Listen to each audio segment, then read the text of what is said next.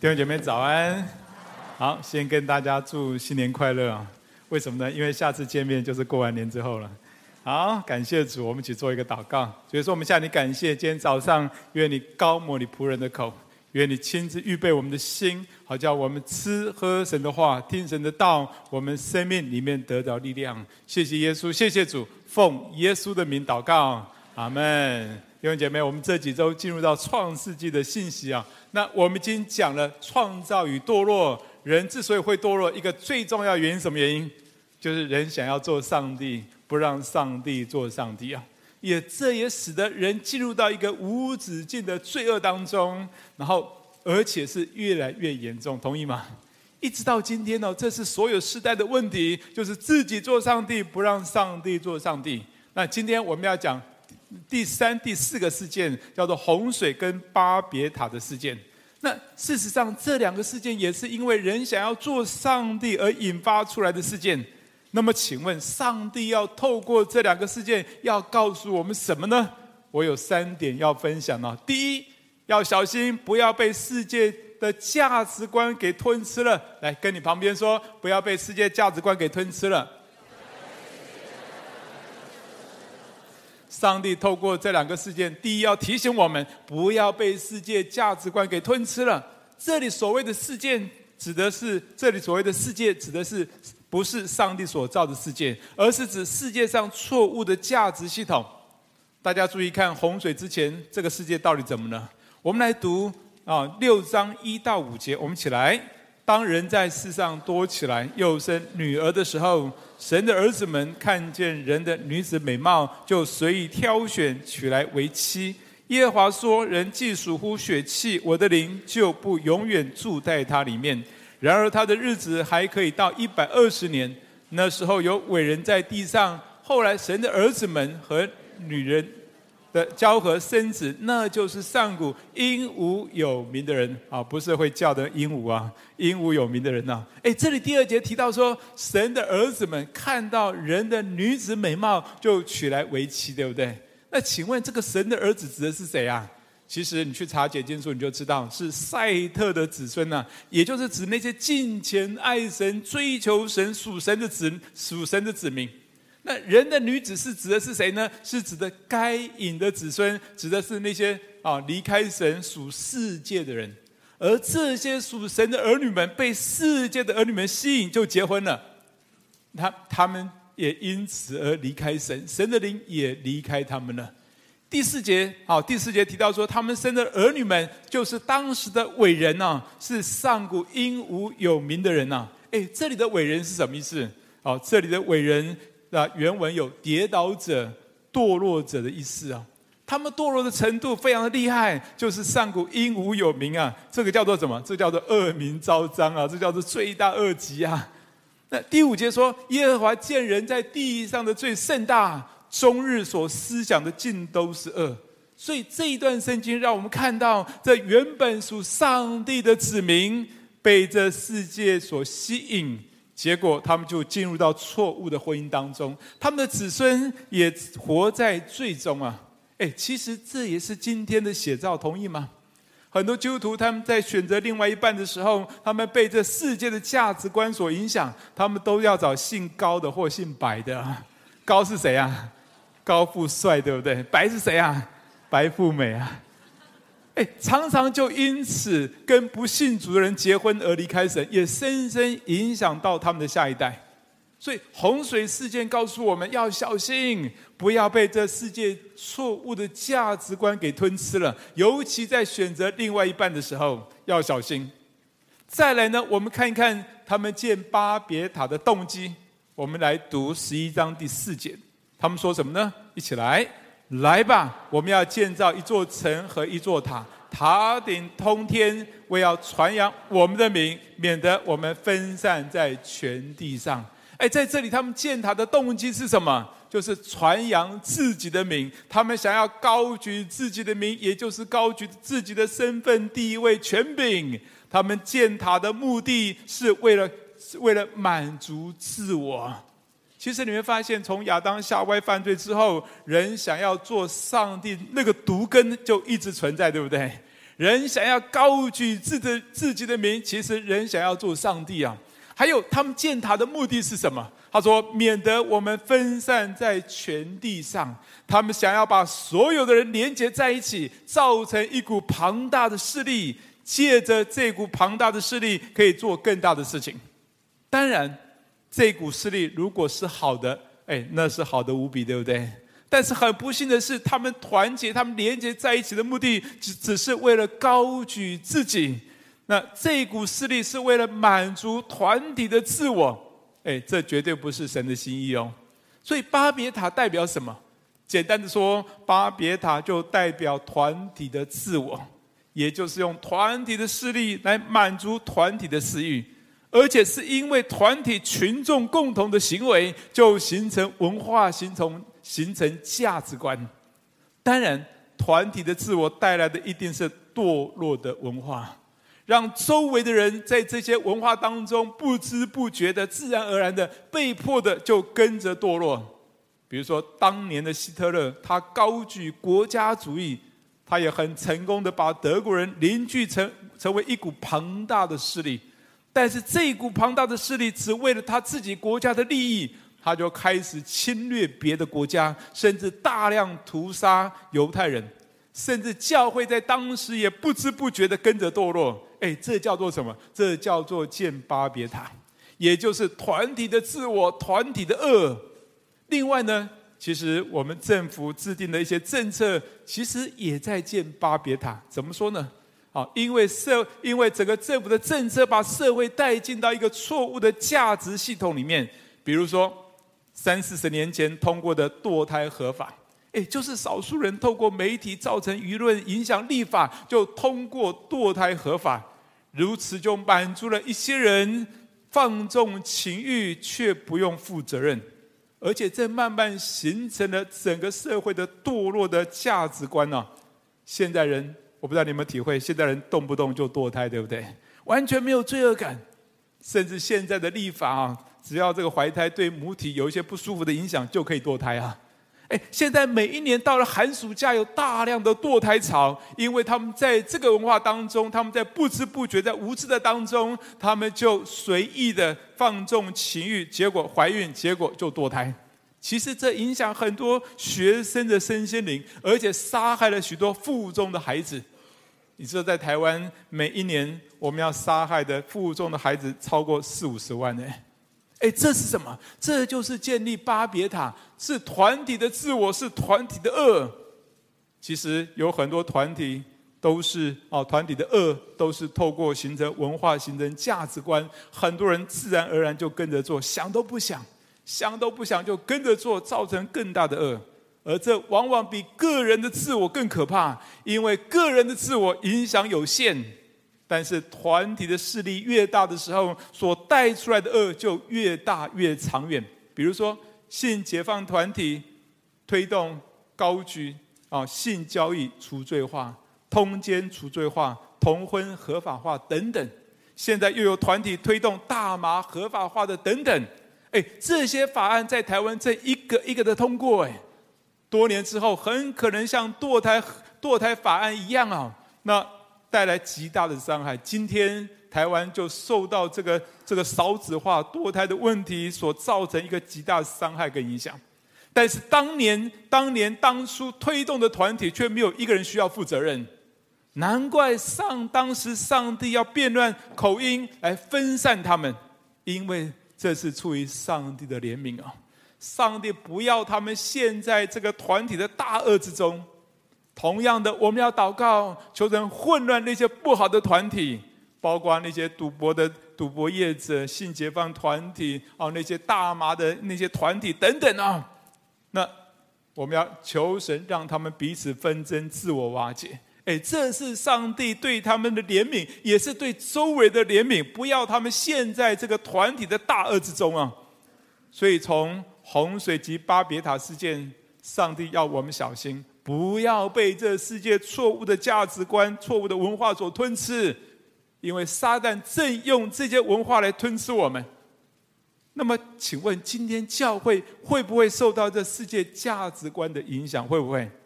很有可能呐、曾经我读到一本书啊，我忘了它的名字。那本书提到，基韩国的基督徒很多，教会很大，资源很丰富，但是许多周围的百姓不喜欢教会，为什么？其中有一个原因，是因为教会的资源很丰富，但是大部分都用在自己的教会里面，对社会的帮助不大。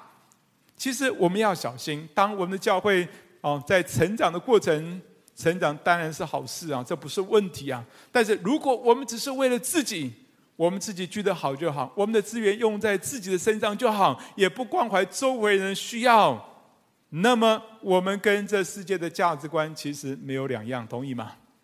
还有，我们一直强调家庭，家庭重不重要？家庭当然重要，因为家庭是神所设立的。但是会不会一不小心，我们也变成了建建立家庭的巴别塔？那我们变成高举家庭，而不是高举上帝。诶，那就是建立巴别塔，那就是世界啊！其实基督化家庭跟家庭主义是有很大差别的啊。所谓主义主义啊，就是高举那个超过一切啊，那叫做主义啊。那家庭主义就是高举家庭超过一切，也超过上帝。比如说，很多时候我们看重家庭的活动超过主日崇拜。有时候我们看重家庭的信仰，而不敢跟家人传福音；有时候我们看重家人哦，却变成是非不明；有时候我们看重自己的孩子，却宠坏孩子等等。哎，那是那是高举家庭，而不是高举基督啊！基督化家庭是让基督真真实实做我们家庭的主，所以要小心，不要被这世界价值观潜移默化的吞吃了。那。啊！如果我们高举任何的人事物，高举这些超过高举上上帝的话，都是世界，都是巴别塔。还有呢？昨天选举的结果，我相信有人很高兴，有人很悲伤，对不对？但是不管你高兴还是悲伤，我们都要小心，不要高举政党、高举人超过上帝。阿门吗？因为国家的希望在哪里？国家的希望不在政党，不在政治人物，国家希望在在上帝，也在教会。也只有教会是社会国家的良心，也只有教会会起来祷告，支取上帝的恩典跟力量。所以洪水跟巴别塔事件，第一件事情告诉我们要小心，不要被这世界价值观所吞吃了。那么我们如何胜过这个世界呢？洪水跟巴别塔事件告诉我们第二件事情：第二，要一起建立属神的文化。来，跟你旁边说，一起建立属神的文化。刚刚提到，我们要小心，不要被这世界价值观所吞吃了。那么，我们如何做得到啊？我们如何做得到？我们来读约翰福音十七章十四到十九节，一起来。我已将你的道赐给他们，世界又恨他们。因为他们不属世界，正如我不属世界一样。我不求你叫他们离开世界，只求你保守他们脱离那恶者。我们不属世界，正如我不属世界一样。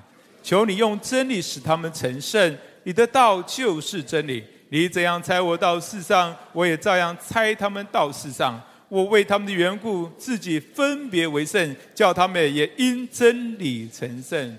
这一段圣经是耶稣最后晚餐的祷告。从这个祷告当中，我们至少知道两件事情：第一是什么？第一是耶稣和他的门徒都不属世界，对不对？当然，我们知道这个世界指的是错误的世界、错误的价值系统、错误的文化。世界不喜欢耶稣跟他的门徒，甚至世界是恨他们的。所以我们不要想说我们又爱世界又爱耶稣啊，那个结果一定是被世界给吞吃啊。第二。我们之所以能够从世界分别出来，哎，绝对不是我们的力量，同意吗？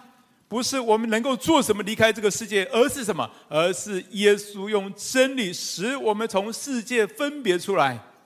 如果我们离开了耶稣，我们必定会活在这世界错误的价值观里面。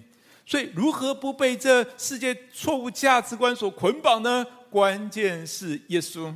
当我们愿意爱耶稣，愿意跟随耶稣，耶稣就用他的真理叫我们分别为圣，并且赐给我们力量，遵行神的旨意而胜过世界。所以，如何胜过世界？就是好好的爱耶稣，跟随耶稣。还有呢，巴别塔是团体的自我，团体的恶。所以呢，我们不是个人脱离世界就好了。我们需要用团体的善来对抗团体的恶。我们需要有一群人爱耶稣，并且连接在一起，用真理形成属天的文化。当我们有了这些文化，才会让更多神的儿女们可以对这个世界说不，对神说是，我们才会感觉到无道不孤啊。比如说，我们推动婚前守贞、婚后守约的文化，说实在。这个文化在这个世界当中是越来越不被接受，对不对？那但是我们有一群人爱耶稣，认真的去活，就会影响更多的人愿意过圣洁的生活。还有呢，我们教会多年推动的禁食祷告，若有更多人因为爱耶稣而禁食祷告，那么每一个月、每一年，我们到了禁食祷告月的时候，就会影响更多的人，自然而然的跟着祷告、跟着禁食祷告而跟从耶稣。还有我们推动的得胜农历年的文化，每一年农历年，我们彼此相约，好的读经，好的读书，彼此的祝福，祝福我们的家人，彼此的探访。哦，借着这个大福临门呢，好好的彼此探访。感谢主，我们做了这么多年了，哎，真的有弟兄姐妹的家人，因为彼此的探访而信主受洗。所以，如果有一群人，他们爱耶稣。他们用圣经的建立真理来建立属天的文化，这会影响更多的人，自然而然的愿意按着真理而活，而胜过这个世界。那么，如何胜过这？如何建立这些属天的文化呢？我们怎么样能够建立这些属天的文化呢？一个很简、很简单的原则就是聚在一起祷告，而且是团体的祷告，因为靠我们自己不行，我们一定要依靠耶稣。而且我们所面对的是团体的自我、团体的恶，我们也需要透过团体的祷告来高举上帝的名。所以最好是什么？最好就是从 RPG 啊，就是从复兴祷告小组开始。这也包括你家人聚在一起祷告，哎，家人聚在一起祷告也是一种 RPG 啊。那这个会改变你家庭的文化啊。我记得有一对夫妻啊，我听过他们的见证。那过去呢，这个妻子很看重祷告，两个孩子很小的时候，这个妻子就带着两个孩子祷告。他们一直很希望先生也能够加入到他们的祷告里面。可是这个先生虽然信主啊，可是不爱祷告，总是有一搭没一搭，很不积极。多年来，这个妻子其实蛮无奈的，她只能跟上帝说：“主啊，求你自己改变他吧，我没有办法。”没有想到几年之后，他的先生看到啊，看到一部是台台大的教授哦，有有关这个有关灵觉、有关灵觉的科学研究影片啊，哇！他突然醒悟过来，他突然突然就相信，哎，真的有灵界，他真的相信灵界的真实性，连带他开始对圣灵的工作、对祷告就开始产生了极大的兴趣，他就开始愿意跟他的家人一起祷告，因为他知道有灵界的东西。然后他每他们所以就相约每一天晚上九点钟连闹啊手机的闹钟一响，他们就聚在一起读一张圣经，然后祷告。有时候孩子有事的时候，他们就夫妻两个人坚持在一起祷告。他们夫妻说，这样的祷告带给他们很大的祝福。那一个最简单的祝福就是夫妻关系开始合一了。两个人过去很容易吵架。现在少很多，而且就算吵架，彼此也会用祷告来解决，这也形成他们家中的文化。那而且他们两个两个孩子啊，那那当时那一年呢，他那个两个孩子，一个是读大学，一个是读国中啊，也都在教会里面服侍，很听话而且懂事哦。更奇妙的是，他们的工作也很蒙福。之前呢，妻子的工作业绩啊非常不好。常常面对上司的压力，而那一年很奇妙，他们迫切祷告，彼此祝福的时候，哎，他的妻子业绩大幅成长，哎，他知道这不是他做的，是上帝帮助他的，而他先生呢，啊，也被上司所器重，在一个大型的公司里面担任担任副总啊。但是更棒的是，那一年他们开始担任小组长，因着他们夫妻的。啊，他们家庭的 RPG 的祷告见证，也影响到他们所带的小组的夫妻，也在家庭里面开始建立他们的家庭的 RPG。有一些家庭就开始改变，感谢主，当他们家人聚在一起祷告，就改变了他们家中的文化。当他们是小组长，带领组员，带领小组一起祷告，就改变了小组跟家庭组跟组员的家庭的文化。所以我要鼓励大家，一定要守住家庭的 RPG 啊！当家人在一起祷告，就改变家庭的文化；当小组员一起祷告，就改变小组的文化；当职场的弟兄姐妹聚在一起，就改变职场的文化；当政治界的弟兄姐妹一起祷告的时候，就改变政治界的文化。你阿门吗？好，前年我们有一位弟兄曾宪营弟兄啊，也因着大家的祷告，他很顺利的进入到台北市议会，而他的助理都是基督徒啊，而其中一个助理也是我们的一个组员啊。那那我就那天打电话就问他，哎，他们好，他们平常就聚在一起为政治界祷告，他们就看见神透过他们这小小的团队呢，一步一步的把圣诞文化带进到政府当中。去年的这个圣诞节的一些活动啊。那这个这个这个议员呢，他就出力啊，就把政府的这些重要官员跟教会的的牧者们聚在一起哦，然后一起来推动圣诞节的文化。还有呢，他们也一步一步的把哦，他们一步一步的把家长成长的文化，还有帮助青少年脱离山西捆绑的文化带进到社会当中。现在他们每一个星期哦，带领几十个几十个 RPG 在运作。大部分都是带领那些还没有信主的家长来祷告，感谢主，感谢主，我盼望啊，盼望真的，我们有更多的弟兄姐妹在家里面有 RPG，在职场有 RPG，在政治界当中有 RPG，我相信长期下来一定会改变那里的文化。如何胜过世界的捆绑呢？洪水跟巴别塔事件告诉我们第三件事情。第三件事情是什么？要把人带进救恩中。来，跟你旁边的说，要把人带进救恩中。刚刚讲完了第一点，要小心不要被这世界错误价值观给吞吃。第二点，我们要一起建立属天的文化。那么，我们一起建立属天的文化的目的是什么？我们建立属天文化目的是什么？这里要分享的第三点，就是要把人带进到救恩当中。当我们谈到建方舟啊，哎，方舟预表什么？其实方舟就预表上帝的救恩啊。上帝见到人罪恶很大，上帝是公义的，上帝需要施行审判。但是上帝施行审判最深的目的是什么呢？是为了拯救，为了保全生命啊。我们来读六章十九到二十节，一起来。凡有血肉的活物，每样两个，一公一母，你要带进方舟，好在那里保全生命。飞鸟各从其类，牲畜各从其类，天上地上的昆虫各从其类，每样两个，要到你那里，好保全生命。这两节圣经提到两次的保全生命啊。方舟设计的目的是什么？是为了保全生命啊。虽然洪水是一个大审判，但是上帝不是为了毁灭，上帝是为了保全生命啊。这就好像。哦，好像医生为病人割去毒瘤，目的是什么？目的是为了保全生命呢、啊。还有注意看哦，方舟建造的材料，它是用戈斐木来建造的。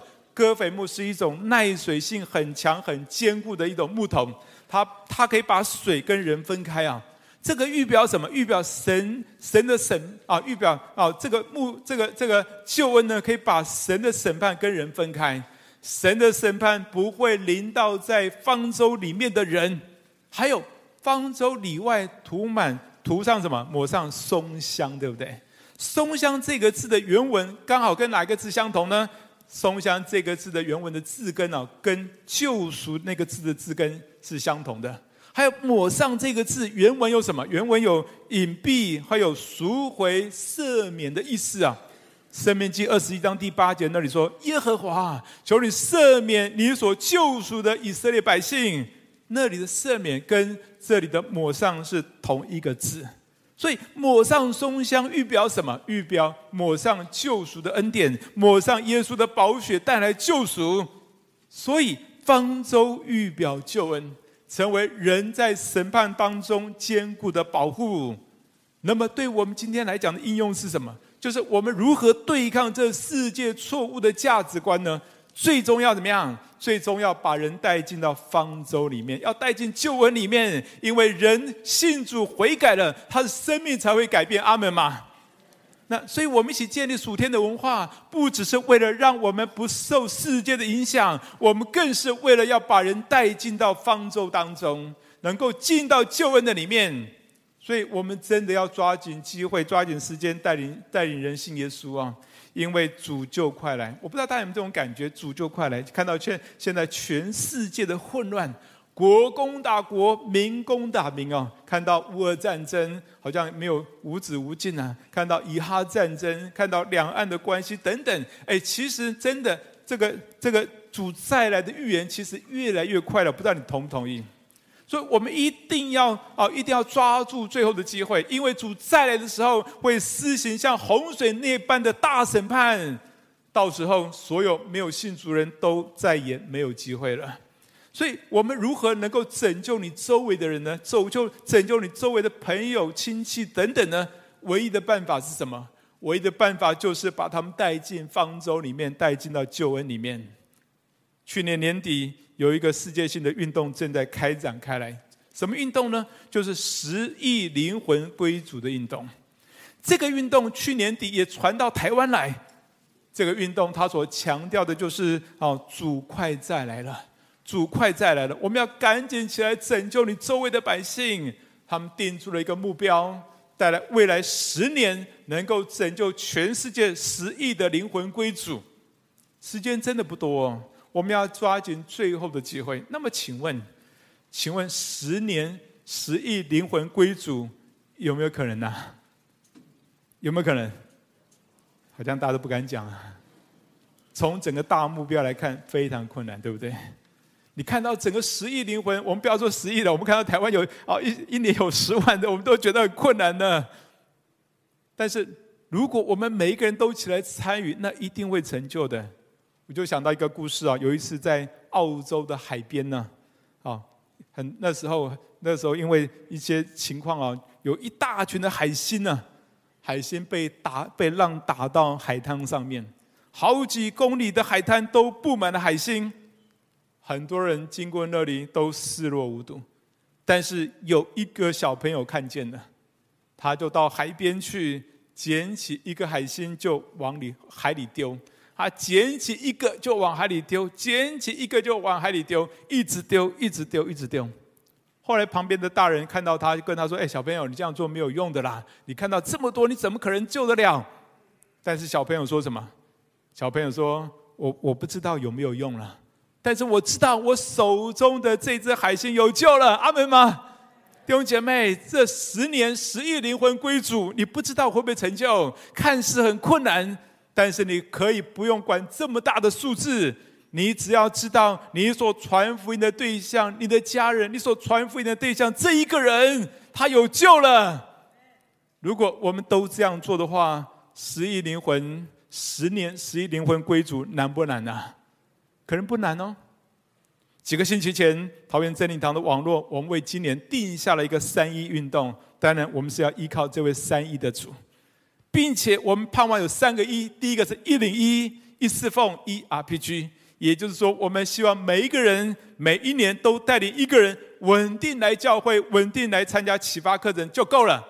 然后再用团队的力量带他一起信主，因为我们知道有些时候我们一个人恐怕没有办法去带别人信主，对不对？但是他只要一个人，每一个人都能够带领一个人来稳定聚会，那就是一零一了。后面我们就用团队的力量带他一起信耶稣。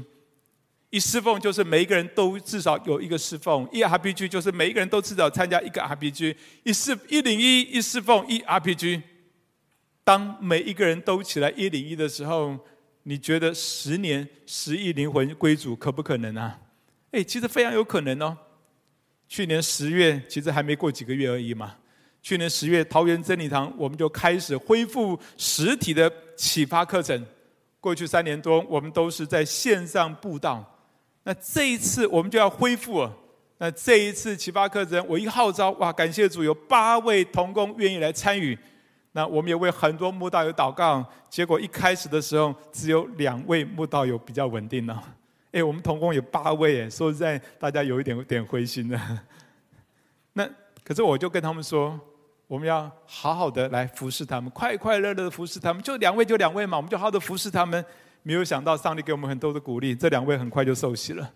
所以我们大概只上到五六课，我们马上就转成新生命培新生命课程了，还蛮现实的哈。哎，很有意思的是，我们圣诞节期间呢，我们就再做邀请，结果又来六位慕道友哎，然后其中有三位表达说他们愿意在复活节之前受洗。哎，感谢主哎哎，我们传福音看起来真的很慢的，只来两位，后来顶多也再来六位，对不对？看起来真的是人非常少啊。但是只要我们有更多人起来开办布道课程。更多人愿意把新朋友带来，带领帮助他们稳定来聚会，然后我们借着团队的力量带他们信主。你想想看啊，这来了两个，又来六位哦，刚好我们八位同工，刚好达成一零一的目标啊！哎，如果十年下来，十亿灵魂归主，就大有可能啊！感谢主。好，我最后再来帮大家复习一下洪水跟巴别塔事件，告诉我们三件事情：第一，好，第一什么？要小心。不要被世界错误价值观给吞吃了。第二，要一起建立属神的文化。第三，我们要把人带进到救恩当中，而这也是我们胜过世界价值观的三件事情。不过呢，我们一定要知道，靠我们自己没有办法的。刚刚第二点已经提到，我们一定要依靠耶稣啊！只有耶稣能够教，能够用真理教我们分别为圣。所以再一次的鼓励大家，一定要起来祷告，家人聚在一起祷告，小组聚在一起祷告，职场弟兄姐妹聚在一起祷告。当我们一起依靠耶稣的时候，一定会带来翻转。阿门吗？我们起来祷告，好不好？我们有一点时间安静在主的面前，我们先求圣灵光照我们，好不好？你想一想，你现在有没有被一些团体的文化？团体的价值观所捆绑，特别是面对政治啊，面对党派的问题等等，你是不是被一些团体的价值观、团体的文化所影响？或者在你的工作当中，在你的家庭当中，是不是受到一些价值观、一些团体的文化所影响？好不好？来到主的面前，求圣灵光照我们，求神救我们，求神救我们脱离这团体的恶，脱离这团体错误的价值观。好，进到神丰盛的恩典里，我们有一点个人安静在主的面前。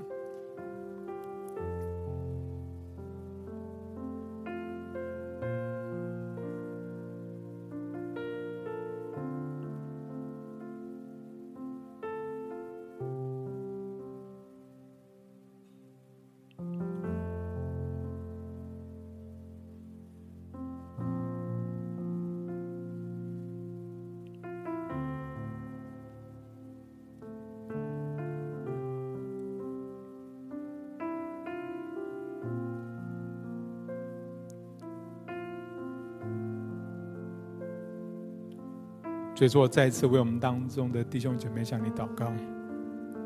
或许在我们当中有一些人正受到一些团体、受到这社会的价值观所影响，我们也活在一些错误的情感当中，活在一些错误的性关系当中。求圣灵来光照，求圣灵救我们脱离这些错误的价值观，也帮助我们。当我们面对政治、面对党派，主或许我们里面也常常被这世界错误的价值观所影响。我们以为只有谁能够带领整个国家开始改变，但是我们却忽略了只有上帝，只有上帝透过教会能够带来国家的翻转。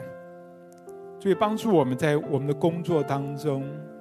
家庭当中，是不是我们也常常用世界的方法，接受世界错误的价值观来处理我们的人际关系？有时候我们强调的是要报复，要加倍奉还，要强调那个不饶恕。主啊，怜悯我们，怜悯我们。让我们用神的方法，而不是用这世界错误价值观来彼此对待。所以帮助我们，或许我们当中有一些人，我们也一直活在个人主义当中，被这世界的个人主义所影响。我们看重的是自己，我们看重是属于我们自己的范围，我们却看不到在我们周围许多许多需要的人。主啊，怜悯我们，怜悯我们，让我们真的从基督的眼光来看世界，从神的眼光来看我们的生，我看我们的生活。所以说，谢谢你，愿你赐恩给我们。主啊，谢谢主，谢谢主。好不好，我也再次邀请大家。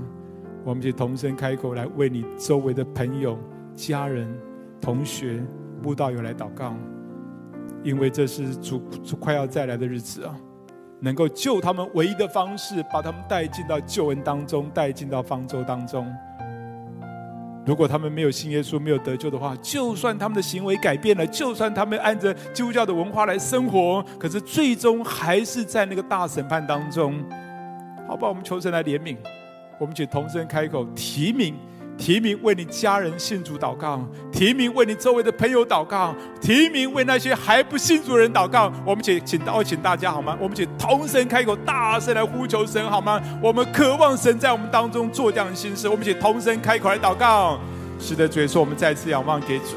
所以说，我恳求你，施恩怜悯我，怜悯孩子，如果孩子所带的，现在所带的这些慕道友，一个一个的都要归向神。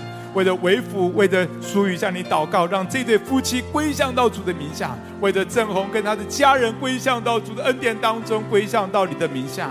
所以说，我恳求神，你要亲自赐福在这当中，是要恩典怜悯在他们身上。我也特别向你祷告，主啊，求你保守，保守坤德，保守坤德也在这当中回转归向神。我也恳求你施恩怜悯，让孩子手上所带的这些木道友都要归向神。再次恳求你保守焕维跟他的妈妈，所以保守俊胜，保守俊胜也要回转归向神。主求你亲自怜悯他们，因为他们是你所爱的，是你所宝贝的。我求你救他们进到神的国里，进到神的面前。所以说，为着元节佳音向你祷告，可以求圣灵在他们的里面动工，在他们的里面掌权。为着川民夫妇向你祷告，求你得回他们的心，得回他们的心，叫他们能够进到方舟当中，进到救恩当中。所以说，为着凯莉跟他先生向你祷告，求圣灵在。他们心中来动工跟掌权，因为他们属乎你，他们是你的儿女，是你的百姓。所以说，我们谢谢主，赞美你，求你施恩怜悯，求你施恩怜悯。谢谢主，谢谢主，奉耶稣的名祷告，阿门。